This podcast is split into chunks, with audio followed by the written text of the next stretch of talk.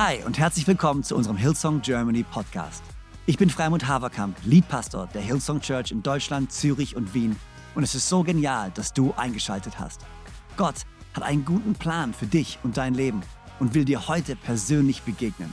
Ich hoffe, dass diese Predigt dich ermutigt und inspiriert. Viel Spaß bei der Message. Wir sind ja in unserer ersten Serie in diesem Jahr. Ähm, und ich weiß nicht, habt ihr, das, äh, habt ihr das mitbekommen, dass wir in der Predigtserie sind? Wer von euch weiß das? Okay, ein paar wenigstens. Okay, gut, ja, hey, ist ja schon mal hilfreich. Ähm, und was ich mache, ist, ich bete und dann ähm, springe ich rein und, und ich will ein bisschen Kontext geben von dem, wo wir herkommen. Ähm, ich glaube, wichtig, wenn, wir, wenn man eine Predigtserie macht, ist, glaube ich, immer wieder wichtig, sich zurück zu erinnern, warum machen wir die eigentlich, diese Serie? Und warum reden wir über die Dinge, über die wir reden?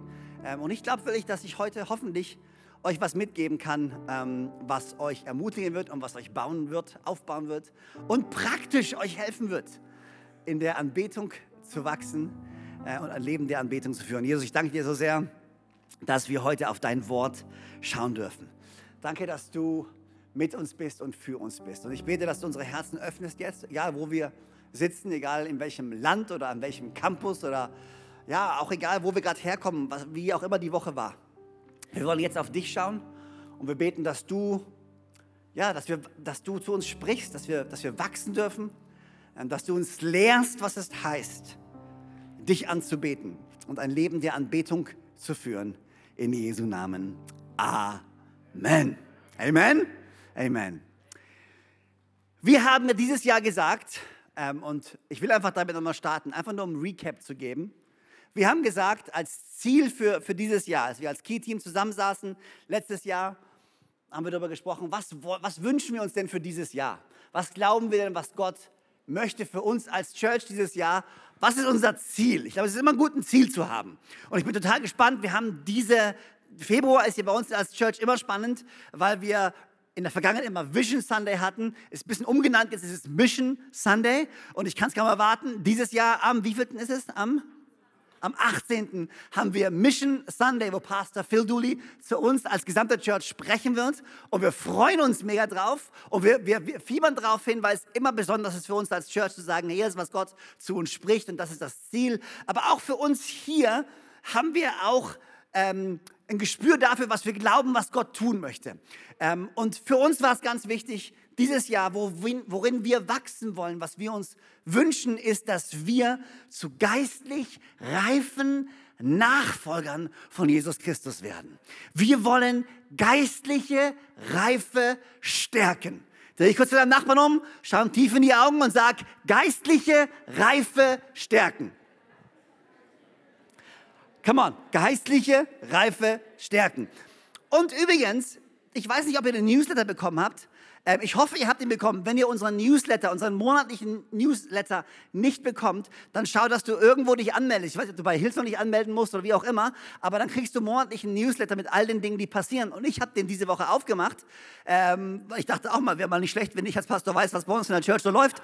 Also habe ich ihn aufgemacht ähm, und habe gesehen, unser Comms-Team ist Next Level, wirklich. Äh, weil da, da steht so viel drin, was auf uns zukommt, aber nicht nur das, sondern es sind Links drin, die dir helfen, das, wo wir uns als Church gerade oder worin wir uns als Kirche gerade befinden, zu vertiefen. Das heißt, wir gehen bald in eine Fastenzeit und da ist ein Link zum Fasten und warum wir fasten und wie man fasten. Und dann ist ein Link zu unserer Predigtserie. Ähm, und da kannst du die Predigten dir anschauen von den letzten Wochen und du kannst dir die Kleingruppen-Studies runterladen. Also es ist richtig cool. Das heißt, wenn du mitgehen willst, und ich hoffe, ihr geht mit, ich hoffe, dass wir als Church nicht nur an einem Sonntag hierher kommen und dann wieder nach Hause gehen, sondern dass wir wirklich sagen, hey, nee, pass mal auf, ich glaube wirklich, dass Gott zu unseren Leitern gesprochen hat und ich will mitwachsen und ich will mitgehen. Das heißt, wir wollen geistlich reif sein. Warum wollen wir geistlich reif sein?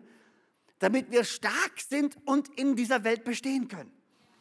Okay, ich glaube, wir als Christen müssen reif sein, geistlich eine Reife haben, damit wir in dieser Welt, in der wir leben, bestehen können.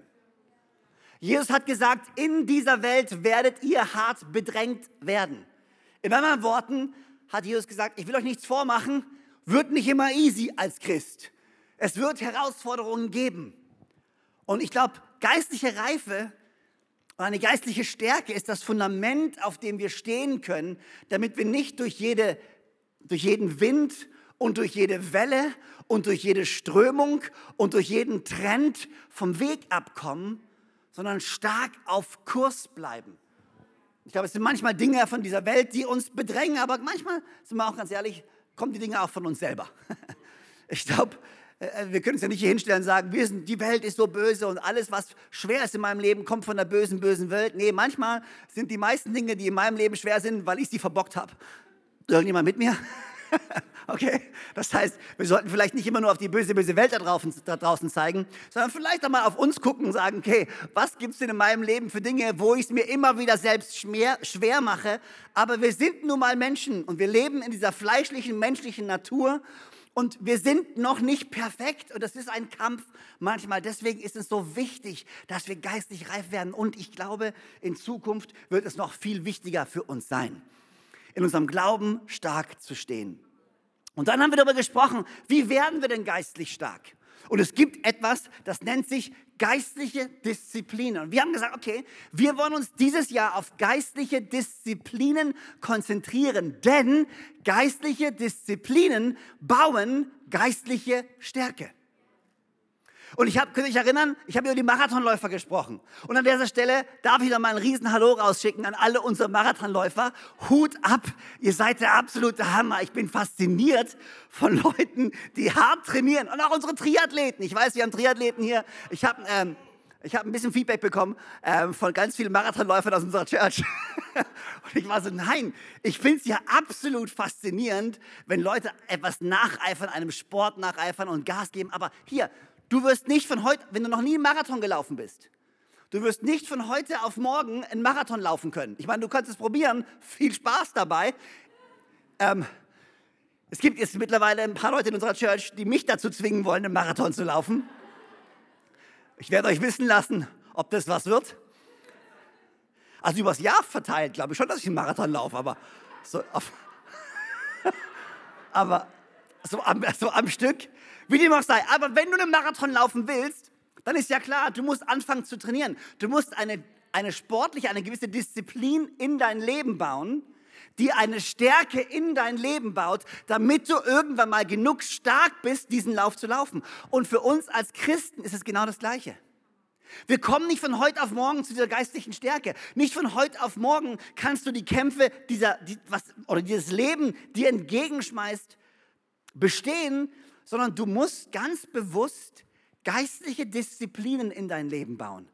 Gewisse Dinge in dein Leben einbauen, die deine Beziehung zu Jesus stärken, die dein geistliches Verständnis stärken, wo du regelmäßig dran bist, immer wieder dran bist, damit du dann zu, deinem voll, zu deiner vollen Stärke, deiner vollen Reife in Christus heranwächst, um dieses Leben zu leben, um diesen Kampf zu bestehen. Und die Bibel hat viele Bilder davon, dies vergleicht, dass unser Leben hier wie ein Wettlauf ist. Und wir streben diesem Ziel nach. Und ein Wettläufer, der den Preis gewinnen will, der hat ein klares Ziel, einen klaren Fokus. Und ich hoffe, dass du auch dieses klare Ziel hast, dass du diesen klaren Fokus hast, dass du dir sagst, hey, ich will stark sein, um dieses Rennen zu laufen, zu dem Gott mich berufen hat.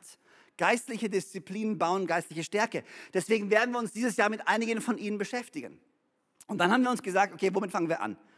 Und ich mache kurz einen Recap, okay? Aber ist mir ganz wichtig, dass das, was ihr heute hört, was ich teilen möchte, was gar nicht so lang dauern wird, aber ich will, dass ihr es im Kontext seht, von wo wir herkommen und wo wir hingehen wollen.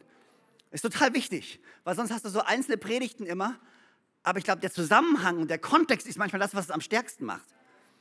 Das heißt, wir wollen reif sein und wir haben gesagt, okay, wir wollen mit Anbetung anfangen. Anbetung, deine Anbetung ist eine geistliche Disziplin in deinem Leben. Und deine Anbetung hat die Kraft, dich zu stärken, dich zu verändern und dich aufzusetzen, diesen Lauf zu bestehen, zu dem Gott dich berufen hat. Wir haben Anbetung ausgewählt, weil sie tief mit unserer Bestimmung verbunden ist. Wir sind geschaffen, du und ich sind geschaffen dazu, anzubeten. Wir sind im Ebenbild Gottes geschaffen und er hat uns geschaffen, um anzubeten. Die Frage ist nicht, ob ein Mensch anbetet, die Frage ist nur, was oder wen er anbetet. Und du musst in unserer Gesellschaft nicht weit schauen. Jeder hat so seinen eigenen kleinen Gott kreiert, den er anbetet. Sei es eine politische Idee oder Idee, eine politische Vorstellung, sei es ein Sport, sei es was auch immer.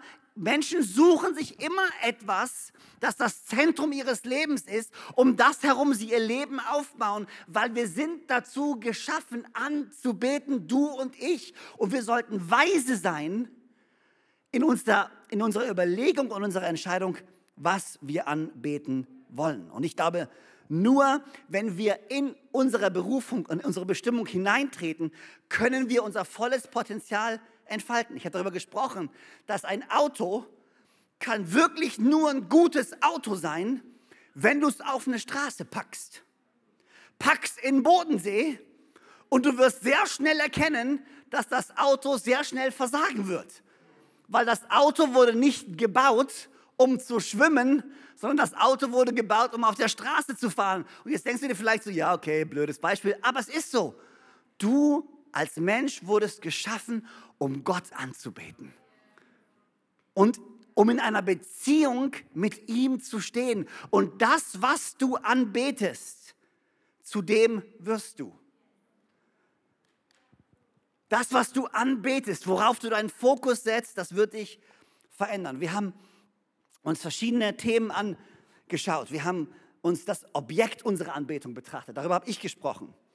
Und da, das habe ich gerade ein bisschen erwähnt, aber was ist das Objekt unserer Anbetung? Das Ziel unserer Anbetung. Wir haben über den Vorrang der Anbetung gesprochen, über die Priorität unserer Anbetung. Was braucht es, damit Anbetung in meinem Leben wieder eine Priorität hat? Und wir haben gelernt, dass es nicht unbedingt heißt, mehr hinzuzufügen, sondern manchmal, um etwas zu einer Priorität zu machen, heißt es, andere Dinge wegzunehmen aus deinem Leben, damit das übrig bleibt, was wirklich wichtig ist. In unserer Gesellschaft, die von Konsum geprägt ist, müssen wir uns immer wieder die Frage stellen, was kann ich wegnehmen oder was lenkt mich denn ab von meinem Fokus und von der Priorität, ihn anzubeten. Deswegen ist die Fastenzeit, Freunde, auf die wir jetzt zukommen, die Fastenzeit vor Ostern, in der wir uns vorbereiten. Fasten ist so etwas Wichtiges. Warum? Weil wir etwas wegnehmen, um das, was übrig bleibt, einem größeren Fokus zu geben. Extrem kraftvoll, extrem kraftvoll. Also wir haben äh, dann die Woche drauf über die Vorbereitung der Anbetung gesprochen. Und da ging es besonders darum, um unseren gemeins die gemeinsame Anbetung, wenn wir als Church zusammenkommen, wenn wir an einem Sonntag als Gemeindeversammlung, um ein schönes altes christliches Deutsch zu nutzen, die Gemeindeversammlung, wenn wir zusammenkommen. Aber Freunde, da liegt so viel Kraft darin, wenn, wenn das Volk Gottes zusammenkommt, gemeinsam seine Stimme erhebt, gemeinsam ihn lobt, ihn ehrt, ihn preist, seine Gegenwart kommt, er sagt, ich lebe im Lobpreis meines Volkes.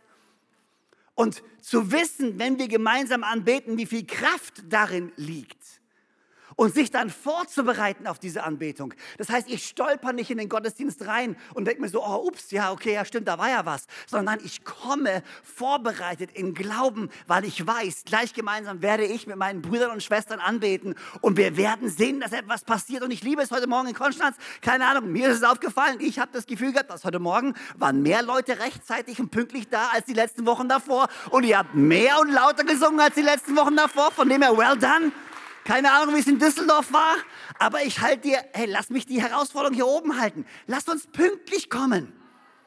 Lass uns in unsere Lobpreiszeiten kommen mit der Erwartung, eine Begegnung mit dem übernatürlichen Gott zu haben. Mit dem Schöpfer des Universums zu haben. Wenn das unsere Erwartungshaltung ist, boah, dann kann was passieren. Dann passiert was, wenn wir zusammenkommen. Wo zwei oder drei in meinem Namen zusammenkommen, da will ich mitten unter ihnen leben so wichtig. Unsere, deine persönliche Erwartungshaltung und deine Vorbereitung auf deine Anbetung ist so entscheidend. Und heute möchte ich sprechen, ganz kurz, über deine persönliche Anbetung.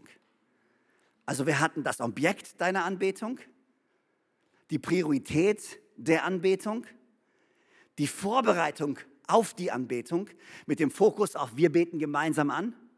Und jetzt die persönliche Anbetung. Deine persönliche Anbetung.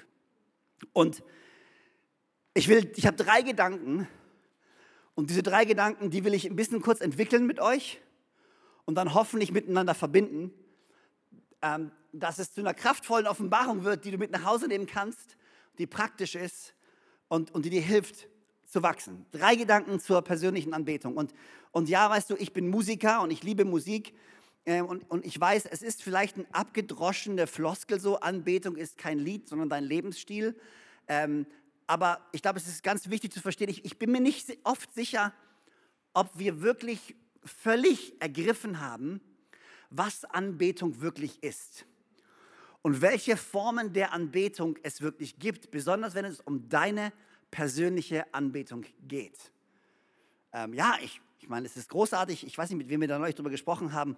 Äh, wenn du im Auto sitzt und du drehst deine, deine Musik auf, äh, deine Worship auf und du fängst an laut zu singen, du stehst an der Ampel und dann schaust du so rüber und du siehst, die anderen Leute schauen in dein Auto und denken, du bist irgendwie crazy oder sowas, weil du in deinem Auto sitzt und Hände erhoben und Headbanging und gehst einfach ab in Zungenbeten, hast das Fenster noch offen gelassen und die Typen neben dir denken so, okay, fahr los, Schatz, fahr los, der ist komisch. Ähm, und das ist bestimmt eine Form der Anbetung, aber ich glaube, es gibt, es gibt tiefere oder, oder andere Formen der Anbetung, die aber absolut krass und entscheidend sind. Bevor ich jetzt da reingehe, ähm, lass mich das ganz kurz noch sagen. Ähm, geistliche Reife ist das Ziel. Und, und, und, und haltet den Gedanken einfach mal, okay? Ich, ich, ich sage das nur und schreib den dir auf. Wenn du nicht mitschreibst, dann äh, schreib ihn dir auf. Nimm, also, nimm dein Handy oder nimm einen Blog oder sowas, keine Ahnung, du solltest mitschreiben.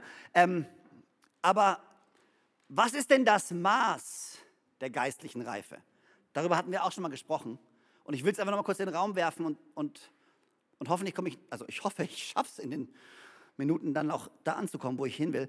Ähm, aber das Maß geistlicher Reife ist die Liebe. Wie reif du bist, kann man daran erkennen, wie gut du lieben kannst. Wie bereit du bist zu lieben.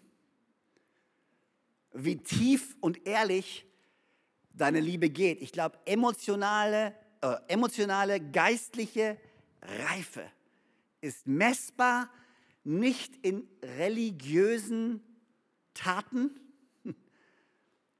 oder religiösen Traditionen, sondern ist messbar in der Art und Weise und in der Fähigkeit zu lieben. Das war ja die, der eine Punkt, der Jesus am meisten auf die Palme gebracht hat und am meisten genervt hat und auf komplette Konfrontation mit den Pharisäern gebracht hat. Weil ihre geistliche Reife den Ausdruck nur gefunden hat in Religiosität und Gesetzlichkeit und wir müssen Gott beweisen, wie sehr wir ihn lieben, indem wir möglichst lange beten und möglichst krass drauf sind und möglichst viel auswendig lernen. Und Jesus hat zu ihnen gesagt, alles das habt ihr. Aber was ich mir eigentlich von euch wünsche, ist Liebe, Barmherzigkeit und Güte. Ich sage nicht, lasst von all dem ab. Das ist gut, die Bibel zu lesen. Es ist gut zu beten. Es ist gut zu versuchen, ein reines Leben für Gott zu führen. Alles gut. Schmeißt es nicht weg. Wichtig, ganz wichtig. Aber nicht anstatt von Liebe. Gott wirklich zu kennen und geistliche Reife zu haben, ist messbar und wird spürbar in der Art und Weise, wie wir lieben. Und wir haben angefangen zu träumen als Key-Team, Freunde. Wirklich. Stell dir mal vor, stell dir mal vor. Also ganz wilder Traum. Aber stell dir mal vor, wir kommen Dezember 2024 und wir blicken zurück auf dieses Jahr und wir schauen uns unsere Kirchen an. Wir schauen uns unsere Campusse an. Wir schauen uns unsere Teams an. Wir schauen uns unsere Kleingruppen an. Wir schauen uns an, wie wir gemeinsam umgehen und wir können feststellen, wow, dieses Jahr haben wir gelernt, uns mehr zu lieben. Wir haben gelernt, mehr füreinander da zu sein. Wir haben gelernt, füreinander, miteinander diesen Weg zu gehen. Wir haben gelernt, was es heißt, wirklich zu lieben. Stell dir das mal vor. An der Liebe, die ihr zueinander habt, werden sie erkennen, dass ihr mich kennt. Das ist, was Jesus sagt. An der Liebe, die ihr zueinander habt. Und das ist, das ist das Ziel, Freunde. Und ich fand es einfach nochmal wichtig, dieses Ziel zu definieren, damit wir nicht vergessen, wo, warum reden wir über diese Themen. Und ich glaube, unsere Anbetung spielt ein absolute ein, oder ist ein absoluter Schlüssel in unserer Fähigkeit zu lieben. Unsere Anbetung steht im direkten Zusammenhang mit unserer Fähigkeit zu lieben. Okay, halte den Gedanken einfach fest. Und das Erste, was ich tun möchte, ist, ich möchte ganz kurz über Anbetung sprechen. Und es gibt viele verschiedene Definitionen von Anbetung. Ähm, aber ich will euch einfach zwei kleine Gedanken geben, wenn es um Anbetung geht. Was ist, was bedeutet Anbetung und was bedeutet es anzubeten? Und hier, hier, hier ist meine erste kleine Definition. Ähm, was du anbetest, ist das, was du feierst. Was du anbetest, ist das, was du feierst. Ähm, zu feiern, etwas zu feiern, bedeutet anzubeten. Wir feiern einen Gottesdienst. Richtig?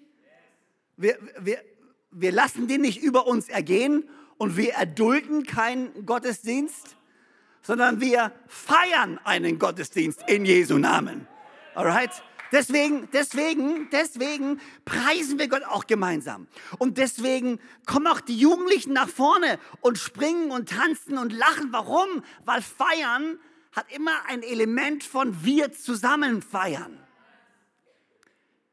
Du feierst nicht alleine in eine Richtung, sondern wir, wir feiern zusammen und wir ermutigen uns und wir, was du feierst, ist, was du anbetest.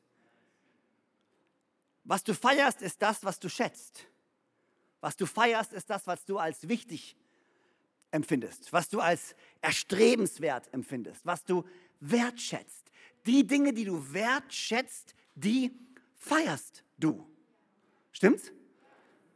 Ich glaube, wenn du herausfinden willst, was einer Kultur wichtig ist, wenn du herausfinden willst, was einer Gemeinschaft wichtig ist, wenn du herausfinden willst, was einer Familie wichtig ist, wenn du herausfinden willst, was einer Person wichtig ist, dann schau auf das, was sie feiern.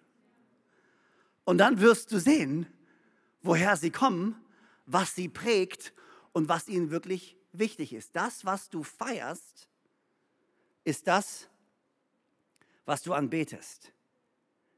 Matthäus 6, Vers 19 bis 21 da steht, ihr sollt euch nicht Schätze sammeln auf Erden, wo Motten Rost sie zerstören, wo Diebe einbrechen und sie stehlen. Sammelt euch aber Schätze im Himmel, wo weder Motten noch Rost sie zerstören und wo die Diebe nicht einbrechen und stehlen. Denn wo euer Schatz ist, da wird euer Herz sein.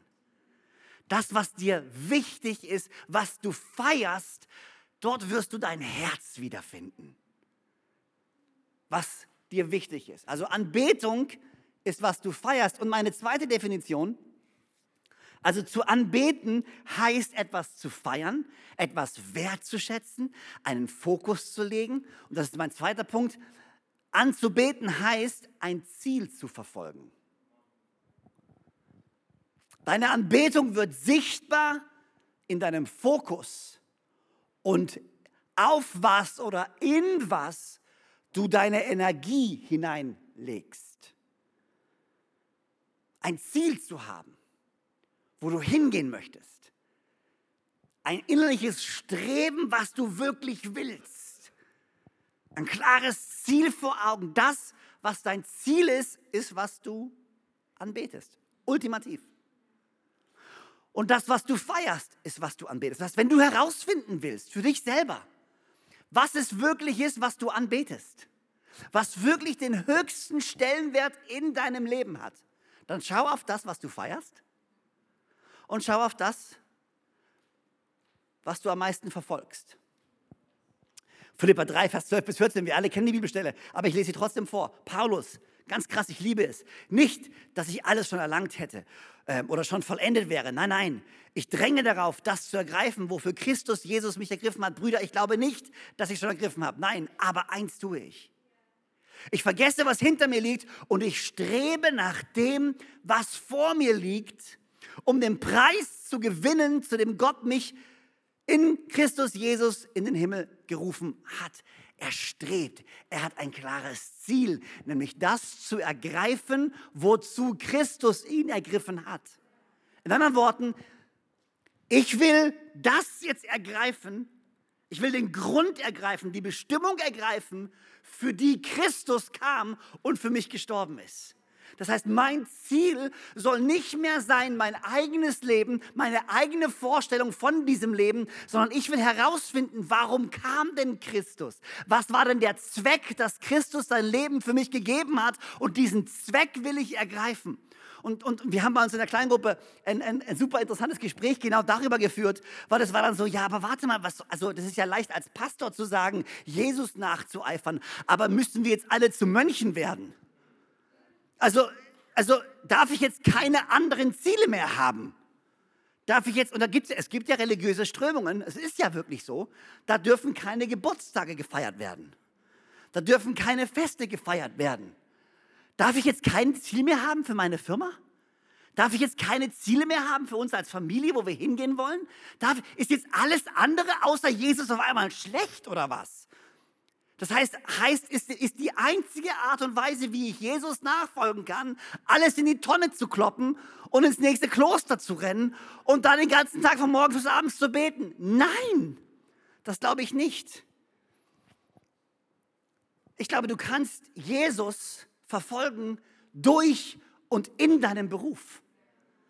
Du kannst ihm die Ehre geben, indem du dein Business so baust, dass er verherrlicht wird. Du kannst ihm nachfolgen, ihm nachstreben, indem du deine Ehe und deine Familie so baust, dass er im Zentrum davon ist, im Mittelpunkt steht und ihm die Ehre gibt. Du kannst deine Finanzen so planen, deine Ziele so setzen. Du kannst sogar deinen Spaß und deine Freude so ausleben, dass Gott daran gefallen hat. Das heißt, es das heißt nicht, nicht mehr zu leben und dieses Leben und alle anderen Träume und Wünsche, die du hast, sind schlimm und schlecht. Und nein, nein. Die Frage ist nur in meinen Träumen und in meinen Wünschen und in meinen Sehnsüchten und in den Dingen, die ich mir wünsche, wird in denen Gott verherrlicht. Hat Gott Platz in meinen Träumen? 1. Korinther 10, Vers 31, ich liebe es, da steht, ob ihr nun esst oder ob ihr trinkt, was auch immer ihr tut, was auch immer ihr tut, tut es zur Ehre Gottes. Das heißt, ja, du kannst träumen für dein Business. Du kannst träumen für deine persönlichen Finanzen. Du kannst träumen von diesem Haus. Du kannst träumen von einer Ehe. Du kannst träumen von einer Family. Du kannst träumen von all diesen Dingen, aber verankert in Christus. Mit dem Ziel, dass diese Dinge ihm die Ehre geben. Anbetung ist, was du feierst. Äh, könnt ihr mir folgen, so ein bisschen? Wir reden, okay, nochmal, wir reden über persönliche Anbetung, über dein Leben. Anbetung ist, was du feierst und Anbetung ist das, was du verfolgst. Und ich weiß nicht, ob euch das schon mal aufgefallen ist. Das ist mein zweiter Gedanke. Anbetung haben wir jetzt mal ganz kurz abgeschlossen. Hier ist mein zweiter Gedanke. Wann auch immer du äh, Anbetung findest in der Bibel, wann auch immer du Anbetung findest in der Bibel, gibt es ein weiteres Thema, was immer, was du eigentlich praktisch immer findest.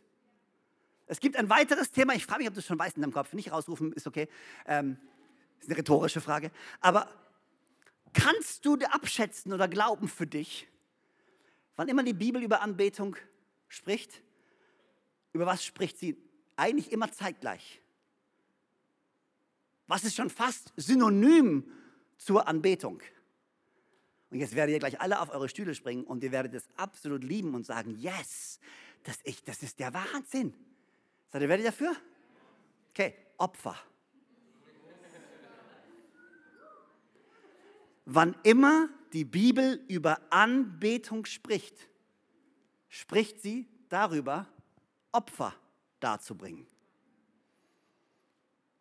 Ich würde so weit gehen und behaupten, es gibt keine Anbetung ohne Opfer. Ich sage das nochmal. Einfach nur, weil das ist so, ja, yeah, das wollte ich hören heute Morgen. Deswegen kam ich in die Church. Und ja, deswegen bist du gekommen. Um das zu hören, was die Bibel lehrt. Amen. Ich meine, sorry. Ich meine, schau nach. Ich meine, keine Ahnung. Aber wann immer, das erste Mal, der erste Moment, wo das Wort Anbetung zum allerersten Mal erwähnt wird, zum allerersten Mal in der Schrift, ist 1. Mose Kapitel 22, Vers 5. Und ihr kennt die Geschichte. Das ist, wo Gott zu Abraham spricht und zu ihm sagt, nimm deinen Sohn, deinen einzigen Sohn, geh auf den Berg Moriah und bring ihn da als ein Opfer. Und dann nimmt Abraham seinen Sohn und er nimmt Holz und nimmt ein Messer und sein Sohn wird schon skeptisch. Ich so, Papa, ich weiß, wir wollen was opfern. Du hast da Holz und du hast ein Messer. Aber wo ist der Lamm? Wo, wo ist der Bock, den wir opfern? Und ich glaube, er wurde schon leicht nervös. Und dann hat, spricht Abraham zu seinen Knechten und er sagt in 1. Mose 22, Vers 5, da sagte Abraham zu seinen Knechten, bleibt ihr mit dem Esel hier, ich aber und der Junge wollen dorthin gehen, um anzubeten. Das heißt, Gott bittet Abraham um ein Opfer und Abraham sagt, das ist meine Anbetung. Das erste Mal, wo das Wort Anbetung genutzt wird, hat es immer mit einem Opfer zu tun. Und dann, weißt du, dann gehst du weiter und du schaust dir die Geschichte vom Volk Israel an und sie anbeten und sie opfern. Und du schaust die Könige und Propheten an, immer wieder, und sie anbeten und sie opfern. Und dann kommt Jesus.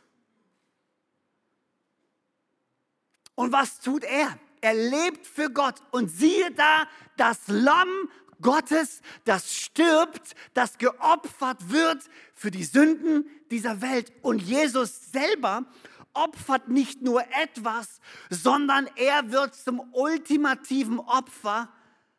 Er opfert sein Leben. Anbetung und Opfer kommt immer Hand in Hand. Und wenn das jetzt die Tatsache ist, und ich glaube, ich hoffe, ihr habt es mitbekommen, wenn nicht, dann weißt du es ab heute und deine Familie, deine Nachbarn und deine, wer auch immer, werden dir dankbar sein. Äh, wir müssen keine Tiere mehr opfern, okay? Dein Metzger wird jetzt wahrscheinlich ein bisschen Business verlieren, tut mir leid, sorry. Ähm, aber Jesus ist das Opfer, wir müssen keine Tieropfer mehr darbringen. Aber was heißt denn das dann für uns?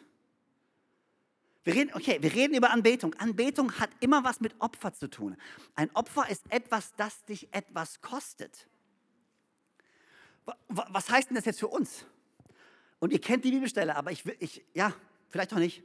Ich sage es euch trotzdem. Römer 12, Vers 1. Darum ermahne ich euch, Brüder, in Anbetracht der Barmherzigkeit Gottes, dass ihr eure Leiber als was? Lebendiges als lebendiges, come on Düsseldorf, lebendiges. Manche Leute hier wissen nicht, wo sie sind. Dass ihr eure Leiber als lebendiges Opfer darbringt, die Gott heilig und wohlgefällig sind, das ist euer geistlicher Gottesdienst. In anderen Worten, das ist eure Anbetung. Das heißt, für uns Anbetung Persönliche Anbetung bedeutet die Bereitschaft, ein Opfer zu bringen. Ein lebendiges Opfer, was sich bewegt, was umherläuft, was mit anderen Menschen in Kontakt tritt, was ein Leben führt, was Teil von dieser, ein lebendiges Opfer. Deine Anbetung ist dein Opfer. Okay, ich komme gleich dahin. Lass uns nochmal ganz kurz. Was ist denn ein Opfer? Lass uns nochmal kurz definieren, was ein Opfer ist. Ich, ich will es verstehen. Das hat so viel mit geistlicher Reife und so viel mit Liebe zu tun. Was ist ein Opfer? Ein Opfer ist Definition Nummer eins, was wir bereit sind aufzugeben. Ein Opfer ist eine Sache, die wir bereit sind aufzugeben. Der Verzicht auf etwas Wertvolles, um etwas noch Erstrebenswerteres zu erlangen. Ich sage das nochmal. Der Verzicht auf etwas Wertvolles, um noch etwas Erstrebenswerteres zu erlangen. 2. Samuel 24, Vers 24. Hier ist König David und das Volk wird geplagt von einer Plage und er sagt, wir müssen, wir müssen Gott ein Opfer bringen, wir müssen uns wieder Gott zuwenden. Die Geschichte von Gottes Volk ist immer dauerhaft und es ist repräsentativ für dein Leben und für mein Leben. Wir sind bei Gott und wir sind happy und wir sind dankbar und er ist unser Versorger und er tut Wunder. Yay, yay, yay. Und dann wenden wir uns ab von Gott und wir vergessen ihn und wir leben unser eigenes Leben und dann kommen die Konsequenzen davon, dass wir unser eigenes Leben leben und dann realisieren wir, Mist, ohne Gott ist doch nicht so gut, wie ich dachte. Also drehen wir uns wieder zu Gott und wir rennen wieder zu ihm sagen, Gott, hier sind wir wieder. Sorry, tut uns leid, nimmst uns wieder an und Gott nimmt uns wieder an durch seine Gnade. Aber König David sagt, er, er, sagt, hier ist eine Plage, wir haben uns abgewendet, ich, ich, ich, wir müssen Gott anbeten, wir müssen Gott anbeten. Und er ist nicht zu Hause und er will ein Stück Land kaufen. Und der Landbesitzer sagt zu ihm, hier, ich schenk's dir, ich, ich, ich schenk's dir, nimm, nimm das einfach. Ihr könnt es nachlesen in 2. Samuel, Vers 4, äh, Kapitel 24, Vers 24. Und, und David sagt, nein, nein, nein, nein, ich will das nicht geschenkt, weil ich will meinem Gott nichts bringen, das mich nichts kostet. Er, er weiß, meine Anbetung ist nichts wert, es sei denn, es kostet mich etwas.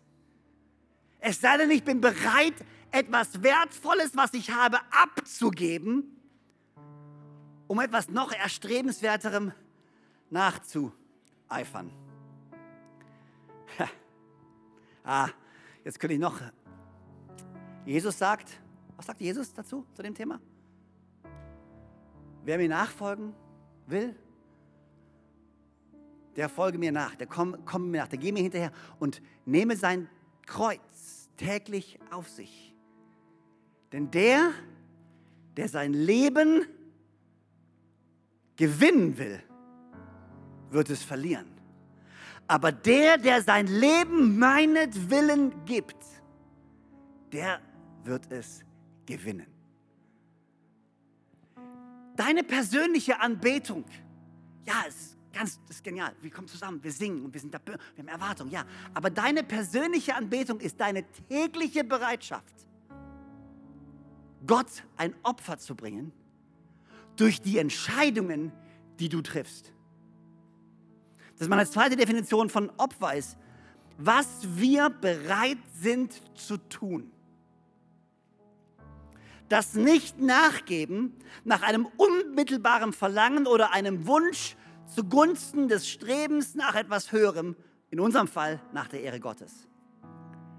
In anderen Worten, meine persönliche Anbetung ist der Moment, wo ich einen Impuls habe, wo mein Fleisch etwas will, meine sündige Natur etwas will und ich ganz bewusst sage, nein.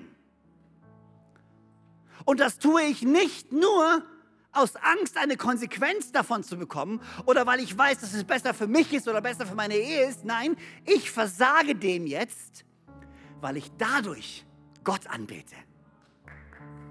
Weil ich dadurch ihm die Ehre gebe. Und das ist mein Punkt. Das nächste Mal, sorry, ich, ich bin einfach jetzt platt. Ich bin einfach platt, okay? Ich bin einfach jetzt richtig ehrlich. Das nächste Mal, wenn du zu Hause sitzt an deinem Computer und die Versuchung kommt, was anzuschauen, das ist der Moment, wo du entweder deinem Fleisch nachgeben kannst oder sagen kannst, weißt du was? Nicht nur, dass ich danach ein schlechtes Gewissen habe und das ist, ah, nein, ich mache das jetzt nicht und das ist mein Akt der Anbetung. Ich, ich, ich, ich, ich, ich, ich gehe nicht meinem, meinem, meinem inneren Verlangen nach. Das nächste Mal, wenn du gestresst nach Hause kommst und du, und du, du, du wolltest, du hast dir gesagt, du willst keinen Wein trinken und du hast dir gesagt, du willst die Flasche stehen lassen und, und du machst es nicht, tust nicht nur wegen deiner Gesundheit. Weißt du, wir setzen uns da so Ziele und sagen, ja, ich will gesund werden. Ja, so toll, dass du gesund werden willst, ist ein gutes Ziel. Aber ich, meine Herausforderung, ich knüpfe dein, dein Handeln nicht nur an weltliche Ziele, die eh auch vergänglich sind, sondern klöpfe sie an deine Anbetung. Nein, ich werde nicht trinken und die Tatsache, dass ich nicht trinke, ist meine Anbetung für Gott. Ich bin gerade versucht, zu Hause rumzuschreien und einen Wutanfall zu kriegen, weil er mich alle nervt, aber ich tue es nicht. Und das ist meine Anbetung zu Gott. Ich versage mein Inneres, mein, meinem Fleisch, das, was es will. Nicht für mich und nicht nur wegen Verzicht oder was auch immer. Nein, ich, das ist mein Akt der Anbetung. Das ist meine Anbetung. Meine persönliche Anbetung ist, ihm die Ehre zu geben durch mein Leben. Was sagt Jesus? Vater, wenn es irgendwie möglich ist, dann lass diesen Kelch an mir vorüberziehen. Aber nicht mein Wille, sondern dein Wille geschehe.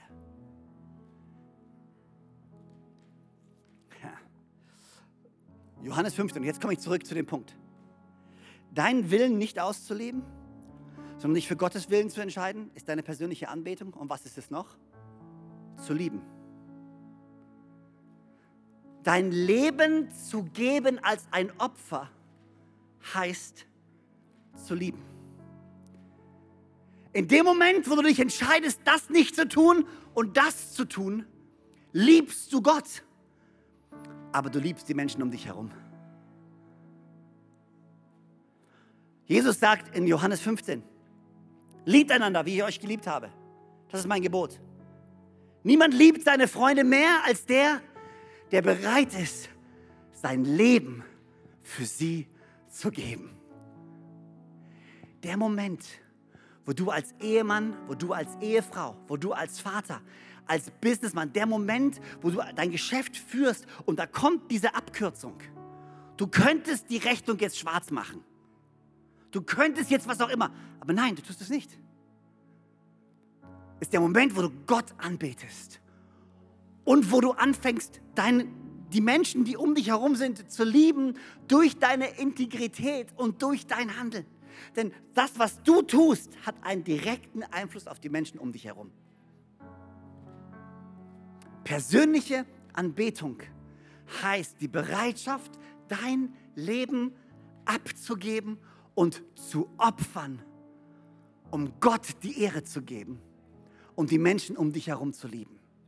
Und jetzt stell dir mal vor, wenn wir in einer Gemeinschaft leben, in einer Church leben, wo wir alle wachsen in unserer Fähigkeit, nicht unseren ersten Impulsen hinterherzugehen, sondern die Impulse abzugeben, auf Gott zu schauen und ihn damit anzubeten und einander zu lieben.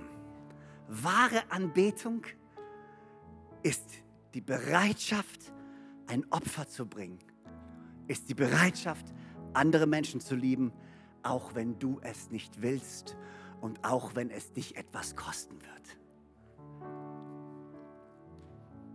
Und deswegen ist die geistliche Disziplin der Anbetung auch die erste, die wir gewählt haben und die wichtigste in deinem Leben.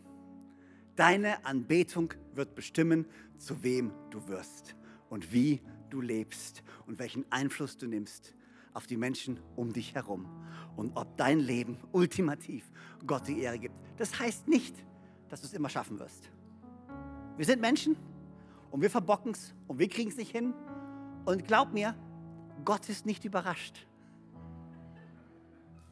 Ist jetzt nicht so, dass er im Himmel sitzt und denkt, also weißt du, jetzt, jetzt hätte ich aber so langsam gedacht, dass du es hinkriegst.